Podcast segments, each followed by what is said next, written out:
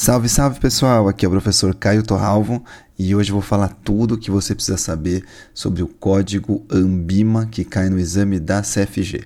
Então vamos lembrar aqui o que era Ambima mesmo? Ambima era a Associação Brasileira das Entidades do Mercado Financeiro e de Capitais e ela representa instituições como bancos, gestoras, corretoras, distribuidoras e administradoras de recursos. Ela surgiu em 2009 com uma, uma união da então Ambid com a Andima. E aí eu vou te contar uma coisa, mas você não conta para ninguém. Esse professor que vos fala teve a CPA 20 ainda no, numa das primeiras provas como Ambid. Pois é, outro dia eu estava olhando as minhas coisas lá no meu escritório e eu tenho aquele thumbstone, né? Aquele aquela pecinha lá que vem o seu nome escrito, que eu tinha passado na CPA 20, isso lá nos idos de 2004, pra você ter uma ideia. E aí tava lá Ambid. Ambid, pois é. Então Ambid já não existe mais há um bom tempo. De 2009 para cá a gente tem a Ambima. E a Ambima, só lembrando, ela tem quatro grandes compromissos: representar os seus associados, informar a população como um todo, autorregular, que é o principal foco aqui dos códigos de autorregulação, e educar, principalmente a parte de certifica certificações. Então a gente brinca que a Ambima trouxe felicidade ao mercado porque a gente fala RIAI, R de representar, I de informar, a de autorregular e E de educar, RIAI. Pois é, mas não tem nada de engraçado quando a Ambima determina as penalidades que algum associado possa receber se fizer algum deslize aí com relação aos códigos da Ambima, né? Então, o que, que você precisa saber? Quais são as possíveis penalidades? Advertência pública, pode ser uma multa que não pode ultrapassar o montante referente a 250 vezes a maior mensalidade associativa recebida pela Ambima, que é uma bela multa, né? ou o dobro da vantagem econômica obtida pela instituição em decorrência dessa operação irregular que foi identificada. Então, advertência pública, multa, proibição temporária do uso do selo da Ambima por até cinco anos ou um, de, um desligamento definitivo no quadro da Ambima. Tá? Bom, mas vamos seguir aqui falando agora dos códigos. A ideia da autorregulação é o seguinte: é definir padrões de conduta e, e, de direcionamento dos negócios que sejam sempre iguais ou superiores à lei. Então, é, a ideia da Ambima, quando começou a autorregulação, foi justamente subir a barra. Falar: olha, existem alguns buracos na lei, algumas coisas que a, que a legislação não deixa tão clara, e nós, como estamos no dia a dia aqui, temos muito mais facilidade, muito mais. É, é, tranquilidade para poder fazer certas mudanças do que a gente esperar o regulador e todos os trâmites burocráticos e tudo mais. Então a gente vai fazer uma autorregulação. O que, que é isso? Vamos nós mesmos nos regular dizendo o que, que a gente deveria fazer, o que, que não deveria fazer. Então, sempre que você lembrar sobre códigos Ambima, a ideia que está por trás da autorregulação é essa: é você ter um, um, parâmetro de atuação que é sempre igual ou superior da lei. E não se esquece né, que pode ser que eventualmente haja alguma contradição entre o código e a lei, e aí o que prevalece, obviamente, é a lei. Tá? Bom, no áudio de hoje a gente vai falar de quatro códigos: o código de certificação continuada, o código de ofertas públicas de distribuição e aquisição de valores imobiliários, o código de administração de recursos de terceiros e o código de serviços qualificados ao mercado de capitais, tá? Vamos falar desses quatro códigos. Então, vamos começar justamente aqui pelo código é, da Ambima que fala de certificação continuada. Então, o que, que, você precisa saber? Então, imagina uma questão que apareceu aqui. Ó. Imagina que um profissional atuava em uma gestora como uma analista de mercado, cobrindo ações do setor educacional. Então, é um analista, estava trabalhando na gestora, atuando, é, cobrindo o setor educacional, e de repente ele recebeu inesperadamente uma herança em ações de uma empresa de educação que não é que era não somente negociada em bolsa como também fazia parte da, da, do grupo das ações que ele como analista analisava E aí, o que, que ele deveria fazer? Ele estava trabalhando lá bonitinho, fazendo tudo direitinho, de repente recebe uma herança que ele não estava esperando. A herança vem na forma de ações de empresas do setor de educação, que são empresas que ele cobre lá no trabalho dele. Então, o que, que ele deveria fazer? Informar o gestor e, conforme a política de investimentos pessoais da empresa, talvez ele precise vender essas ações recebidas como herança. Então a ideia dos códigos é sempre ter total transparência e conversas, eh, nesse caso aqui, com compliance, com gestor e coisas desse tipo, tá bom? É, quando a gente fala então mais especificamente do programa de certificação continuada, qual que é o grande objetivo dele? Elevar a, a capacitar tecnicamente os profissionais das instituições participantes que desempenham as atividades elegíveis. Ele quer tornar os, os profissionais mais capazes do ponto de vista técnico. Tá? Para quem se destina? Banco comercial, banco de investimento, banco de desenvolvimento, sociedades corretoras, pessoas jurídicas que desempenham atividades de gestão de recursos de terceiros e gestão de patrimônio e securitizadoras. Então, o objetivo realmente é dar um up aí na galera, né? Que o pessoal tire certificações, que o pessoal estude e estude nas certificações e consiga aí é, oferecer produtos e serviços de forma mais condizente. Né? E só um parênteses rápido, um, a autorregulação do, na ótica das certificações ganhou muita força em 2002. Pois é, se em 2004 eu tinha CPA 20, já acho que eu sou velho. Em 2002 eu já estava no mercado. E o que, que eu fazia em 2002? 2002 eu trabalhava é, no ABN, o Banco Real, banco falecido já, é, e houve naquele momento uma, um episódio que foi conhecido como marcação a mercado, em que o Banco Central obrigou que as instituições, as gestoras de recursos, marcassem todos os ativos a mercado. Naquela época não era obrigatório. Então tinha muita gente que gostava de marcar na curva, e marcar na curva é aquele negócio, você dava o preço para o ativo é, cada dia um pouquinho a mais do rendimento, principalmente se fosse de renda fixa. Então dava uma falsa impressão de que os ativos tinham uma baixa volatilidade. Né? E claro, fundos mais conservadores, na média, têm volatilidades mais baixas. Mas o ponto é que é, passou a ser obrigatória a marcação a mercado e marcar os ativos de acordo com o preço do mercado a cada momento. Por quê? Porque assim você conseguia, se alguém pedisse um resgate ou fizesse uma aplicação, que não houvesse transferência de riqueza. E aí naquela época, muita gente resolveu, muita gente ficou assustada, por quê? Porque um fundo de renda fixa da noite para o dia rendeu negativo. E aí quando os órgãos, somente a Ambima e a Ambid na época, foi investigar, o que se notou foi que muitos dos gerentes de relacionamento que ofereceram produtos de investimento não sabiam o que estavam falando ou tinham gaps de conhecimento muito grandes. Então, a Ambid resolveu seguir o modelo americano. Nos Estados Unidos tem certificação para tudo quanto é coisa no mercado financeiro, muito mais do que aqui, e começou com a famosa CPA 20. Tá? Então, essa é a história de como nasceram as certificações no Brasil. Tá? É, então, a ideia realmente qual que é? Com base nessa experiência que houve, era realmente que as pessoas conseguissem ter um pouco mais de educação é, prática sobre investimentos, principalmente naquela época, é, para poder fazer oferta de produtos e serviços da maneira correta, tá? de uma maneira clara, transparente, que o cliente entendesse principalmente os riscos que ele estava correndo. Né? É, daí, se a gente seguir aqui, vamos falar uma coisa importante sobre esse código também. A quem se destina? Essa é uma questão de prova super importante. Ele se destina a quem trabalha em distribuição de produtos de investimento, gestão de recursos de terceiros e gestão de patrimônio, de patrimônio, tá? Então, o código de certificação deve ser observado pelos profissionais das instituições participantes da Ambima que desempenham atividades de distribuição de produtos de investimento, gestão de recursos de terceiro e gestão de patrimônio. Cuidado com isso. Quando a gente fala especificamente do CFG, existe um capítulo lá no Código de é, Certificação Continuada que vai falar o seguinte: o CFG o CGA e o CGE são as certificações da Ambima voltadas para os profissionais que atuam na gestão de recursos de terceiros e que tenham alçada, ou seja, que tenham poder discricionário, que tenham poder de tomar decisão sobre investimento, ou seja, comprar e vender ativos financeiros imobiliários.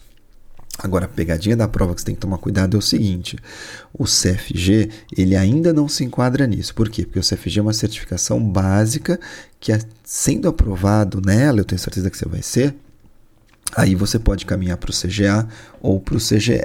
Então, para poder atuar com gestão de recursos de terceiros, é obrigatório ter ou CGA ou CGE. O CFG não te habilita para isso, tá bom?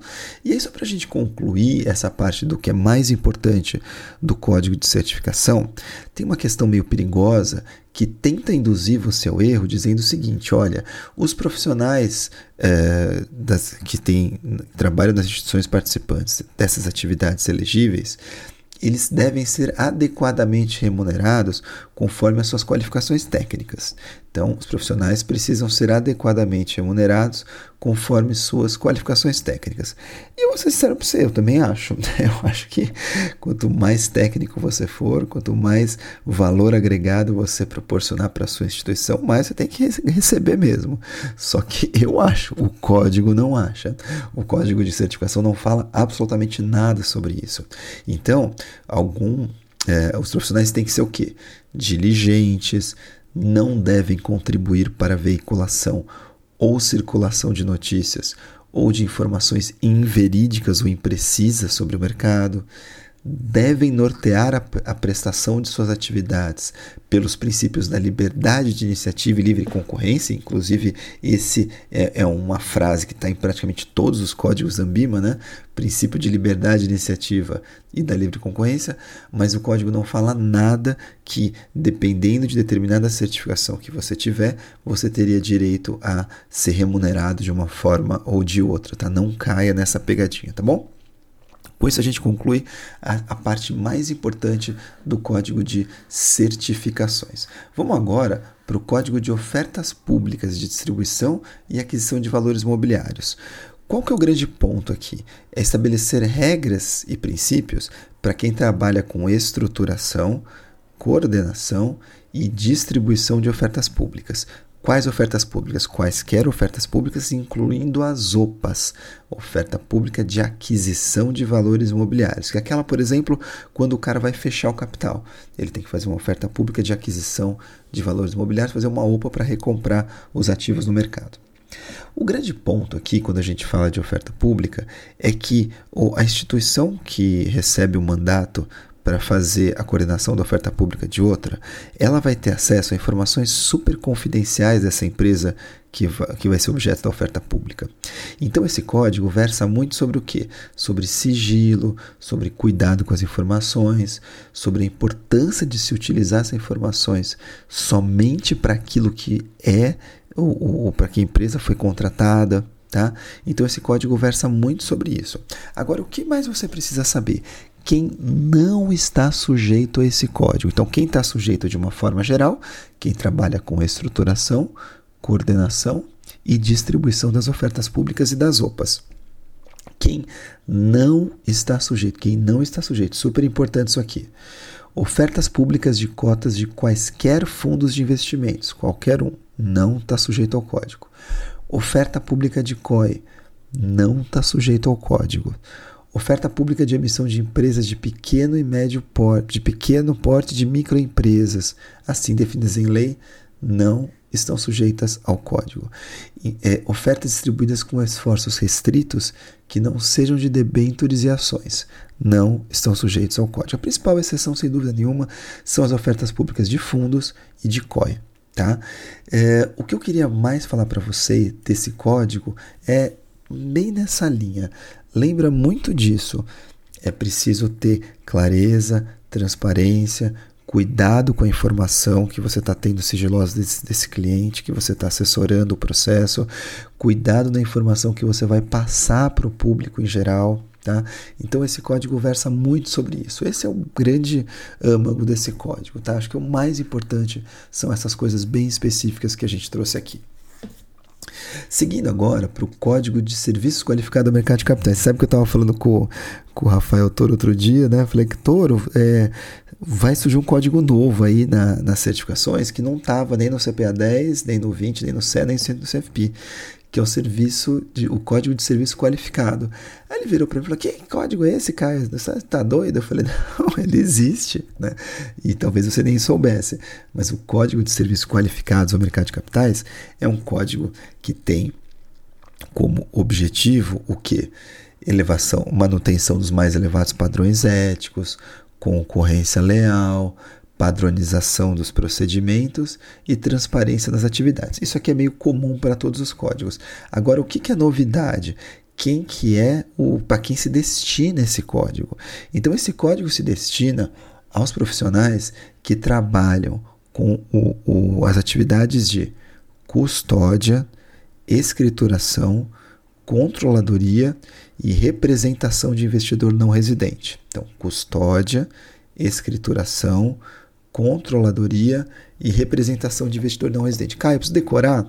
Acho que era legal você saber principalmente custódia e controladoria, que são que é o foco do exame, tá? A custódia deve ver com a guarda dos ativos e com a liquidação financeira desses ativos, e a controladoria tem a ver justamente com o controle de uma série de dados, principalmente de fundos de investimento. Então você tem a controladoria de ativos, que vai controlar o que? Aqueles que são ativos para o fundo. É, você tem a controladoria de passivos, que são os passivos do fundo.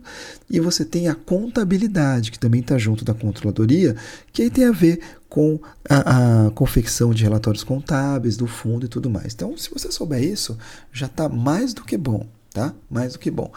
Esse código aqui, o grande foco dele qual que é? Como são serviços muito qualificados, como o próprio nome diz, ele tem um foco muito grande no que? Em controles internos, em segregação de atividades que possam implicar conflitos de interesse, segurança e sigilo de informações, e também tem uma seção super detalhada lá de plano de continuidade de negócios e de segurança cibernética. Precisa saber isso? Não precisa entrar em detalhes. O que eu queria trazer de detalhe para você desse código de serviço qualificado é o seguinte: o custodiante, é, ele tem, desse que a gente falou, é, ele tem uma atividade que é muito delicada, porque ele vai ter acesso aos dados para poder guardar é, as informações desses ativos. Né? Então, quando o custodiante está, quando uma instituição está prestando o serviço de custódia para outra, o que, que o código é muito claro? Ele diz o seguinte: as posições dos ativos de titularidade dos clientes devem ser, dos clientes que contratam esse serviço de custódia, devem ser obrigatoriamente segregadas das posições proprietárias da instituição participante, tá? Para você não confundir guarda de ativos do próprio banco com guarda de ativos é, do cliente que você está prestando o serviço de custódia. Outra coisa que é meio delicada: as informações relativas às posições dos ativos de titularidade dos clientes, ou seja, os, as informações dos, dos, ativos né, que eu estou custodiando, somente, somente podem ser acessadas por integrantes da área responsável pela prestação do serviço de custódia e por áreas que o, o, processo envolvam a área de custódia, mas desde que não tenha conflito de interesse e a última ressalva é o piloto de reserva. O piloto de reserva, o que, que é? Um piloto de Fórmula 1 lá no banco? Não.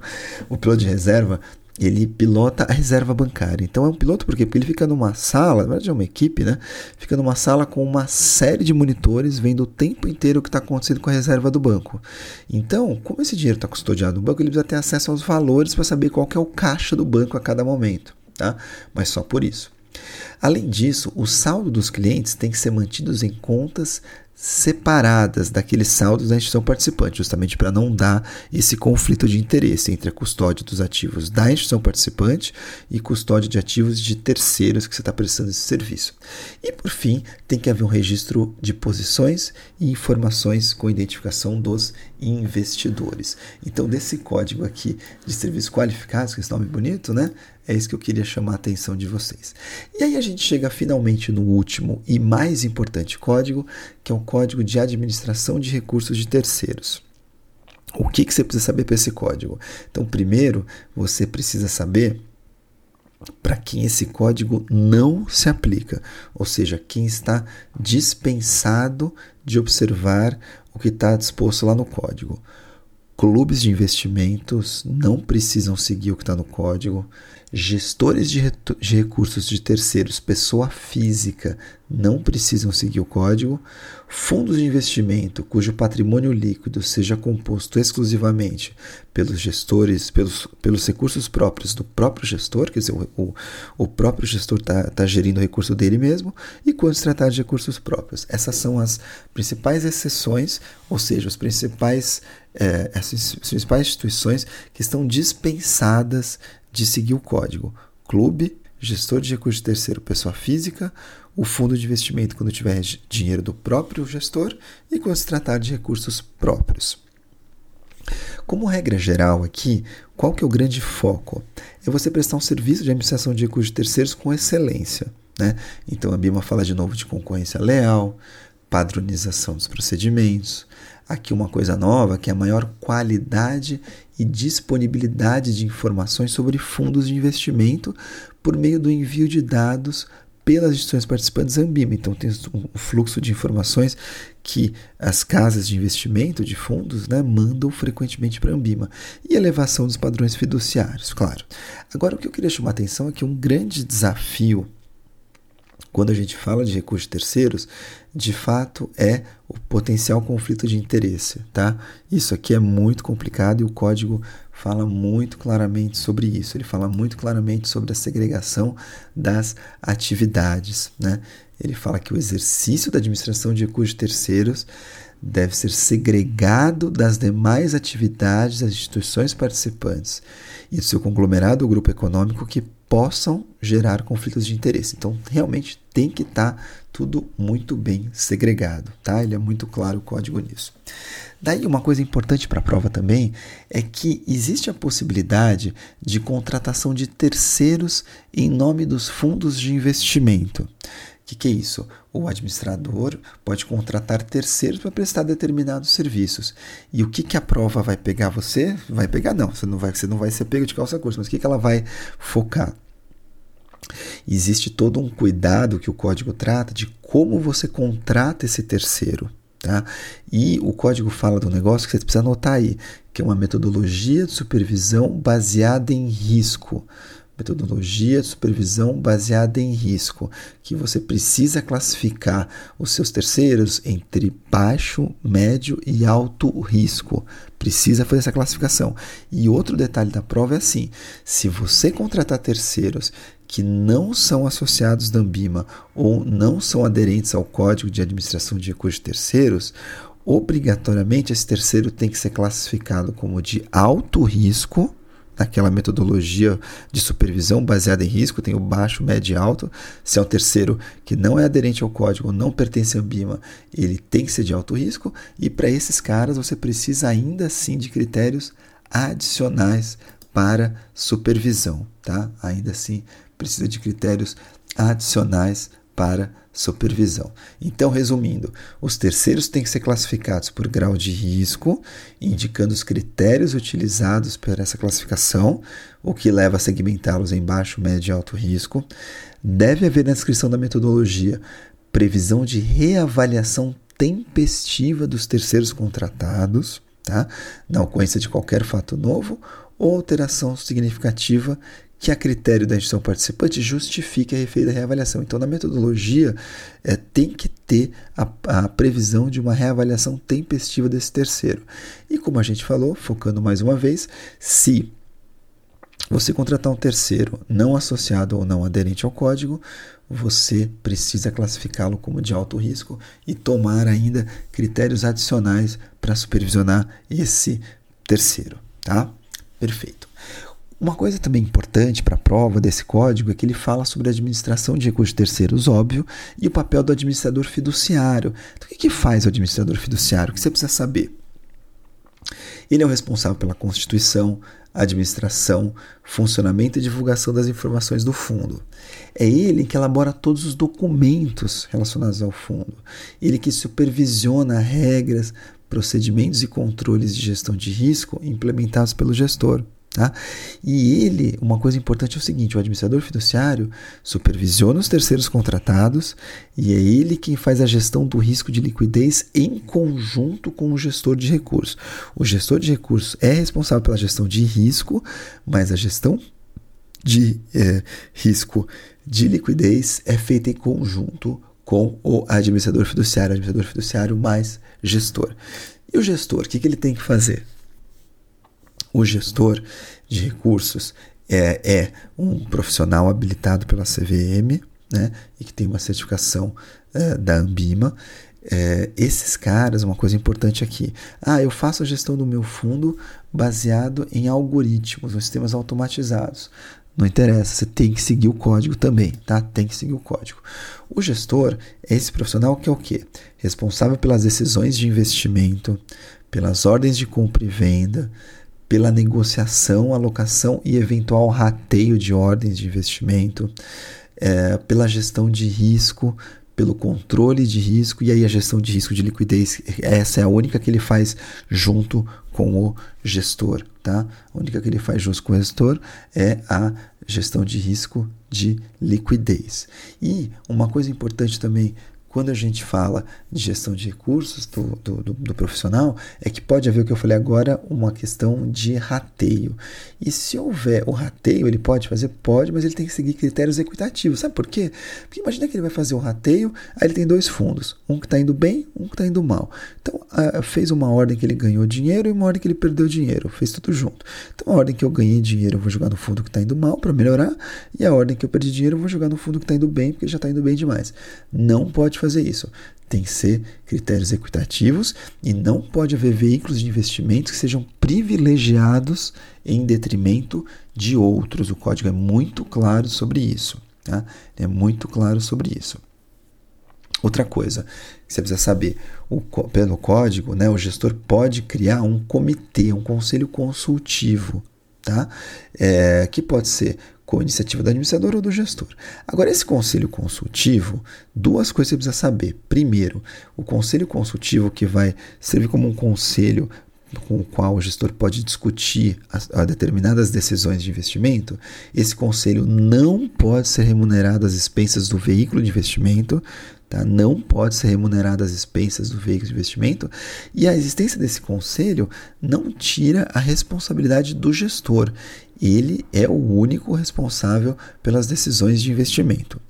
Outra questão de prova: o gestor tem poderes para exercer o direito de voto decorrente dos ativos financeiros destidos pelo fundo. Tá? Então, se ele tem lá é, uma determinada posição em ações de, empresa, de uma empresa e ele é convocado para é, participar de, um, de, uma reunião de conselho, ele tem direito a voto? Tem, ele pode exercer o direito a voto dos ativos que ele tem ali sob gestão. Mas ele tem que ser diligente, obviamente, e realizar todas as ações necessárias para o exercício do direito, desse direito. Tá? Então ele pode exercer o direito a voto? Pode. Tá? Isso aqui é muito importante para nosso exame. E aí, a gente chega agora na parte de apressamento dos ativos. Ufa, nosso último ponto do áudio de hoje. Apressamento, como o nome diz, o nome feio, né? Apressamento, vai um nome mais bonito. Pricing, né? Em inglês é muito mais bonito, né? Mas em português a gente traduziu para apressamento. O que, que é? É você dar preço para os ativos, ou seja, registrar todos os ativos para efeito da valorização e cálculo da cota de fundos pelos respectivos preços negociados no mercado, a chamada marcação a mercado, que o principal objetivo é evitar a transferência de riqueza entre os cotistas. Tá? Esse é o ponto. Tem que haver um manual de apressamento em que ele descreve direitinho ali como, como é feito o apreciamento, qual que é a governança usada, adotada pelo administrador fiduciário no apreciamento, periodicidade de reuniões, todo o processo de apreciamento e tudo mais, tá? E aí, pergunta capciosa: quem é o grande responsável, quem é o responsável pelo apressamento dos ativos no fundo? O administrador fiduciário. O administrador fiduciário é o responsável pelo apressamento. Ah, mas ele contrata outro. Pode contratar, não tem problema. Né? Pode contratar um terceiro para isso. Com aqueles cuidados de contratação de terceiros. É, e a área que vai ser responsável pelo apressamento de ativos, isso aqui é importante, tem que ser independente da mesa de operação porque para não haver, haver conflito de interesse, é o trader fala, ah, aloca aí, faz aí. Não, ela é independente, tem que ter uma estrutura física e tecnológica adequada aos riscos e complexidade do negócio e profissionais, obviamente, tecnicamente bem treinados e capacitados. O que, que a prova vai pegar é o seguinte: como regra geral, é, você tem que colocar precificar os ativos pelo valor justo. Em determinadas situações em que reconhecidamente você não conseguir encontrar um valor justo, que por exemplo não se apresentam negociações regulares ou que você está com dificuldade de coletar os preços, o administrador fiduciário pode definir um modelo de processo de apressamento de ativos desde que tenha, é, desde que tenha parâmetros claramente identificados. Tá? Então ele pode fazer um modelo específico quando ele não encontra o preço do ativo? Pode, desde que tenha os parâmetros claramente identificados, tá? Desde que tenha isso claramente identificado. Agora, qual que é o ponto aqui? Imagina aqui, bom, três, três situações. O valor justo, você colocou lá. Hum, colocou lá direto. Precificou tranquilamente o ativo. Não tem negociação faz um tempo, você monta um modelo de precificação de ativos, detalha direitinho e acha um preço.